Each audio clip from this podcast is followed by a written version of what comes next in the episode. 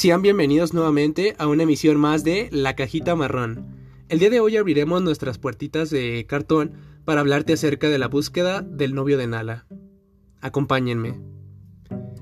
Como les comentaba, Nala creció bastante. Deben imaginar que al ser la única, se convirtió en la consentida. Con la llegada de la pandemia, me puse a pensar, tal vez sería bueno si tendría crías, porque de esta manera estaría al 100% comprometido cuidando de su salud, ya que en clases presenciales usualmente no asistía mucho en mi casa, pasaba muy muy pocas horas.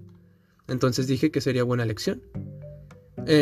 fue una tarea muy muy complicada encontrar el novio perfecto para Nala, porque no encontraba un perrito o no conocía de algún perrito que fuera Chow, Akita o Shiba, que son las razas que pudieran ser similares lo que yo quería es que fuera igual a Nala. Entonces buscaba alguna raza que fuera similar o que fuera la misma. Busqué en muchos lugares hasta que encontré uno.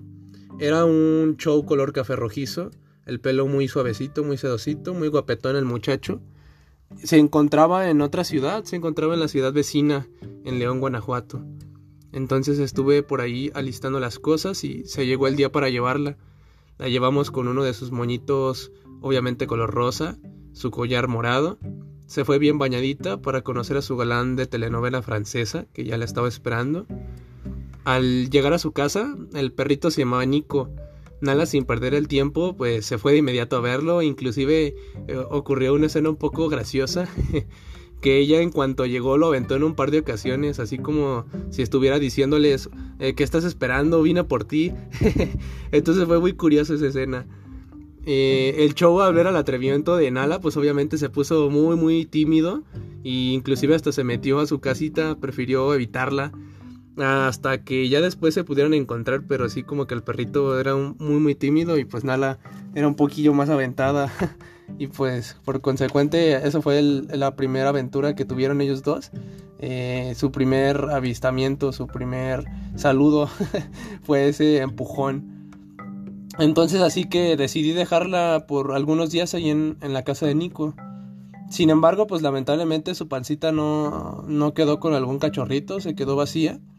Así que pues esperamos nuevamente algunos meses. Retomamos la búsqueda para encontrar a su novio, aunque desafortunadamente perdí el contacto de los dueños de Nico. Pero un día por ahí estaba rondando en Facebook como cuando estás aburrido y solamente bajas tu pantalla para ver el inicio y me encontré con un perrito perfecto para Nala. Pero ahora estaba en el otro extremo de la ciudad, o sea, no estaba en León ni aquí donde yo vivo, sino que estaba en Guanajuato capital. Entonces así que acordé llevarla unos días con, con ese perrito. Este se llamaba Morgan, es de color crema y es enorme. Realmente su tamaño en vivo me impresionó, literalmente parecía un león estaba muy grande, un, poco, un poquito más grande que Nala. Inclusive ya casi me llegaba a la cadera el perrito. Estaba muy, muy alto y muy impresionante. Estaba muy, muy padre el perrito. Aunque sí me daba un poquito de miedo porque es un poquito gruñón. Y tiene un ladrido muy potente. Es como si fuera la voz del actor de doblaje que hacía Thanos.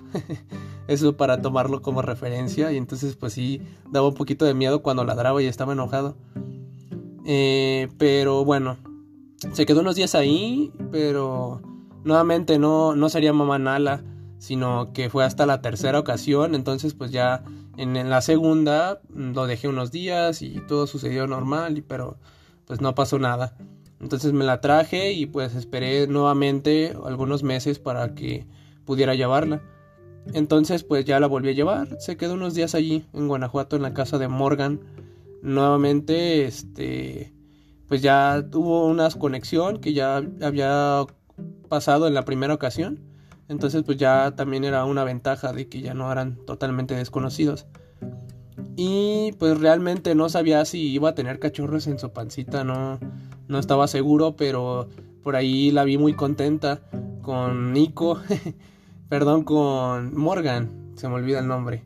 Es que estaba, ese perrito también está muy bonito, Nico. Y él tenía unas puntitas medio rojizas como oscuras y también se veían muy padre y acá este perrito ese es un, un, rasgo peculiar de los show que algunos tienen las puntas este las tienen como de un, tono como color negrito, que les hace ver como si estuvieras dibujando algo y les das un sombreado.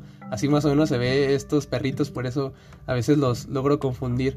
Pero este perrito Morgan sí estaba muy muy bonito y, y pues sí me dijeron por ahí que estaba muy contenta. De hecho tengo alguna foto, quizá yo creo la ponga aquí de portada en el episodio, donde se le ve muy contenta a Nala. Entonces pues dije ojalá que se dé la ocasión.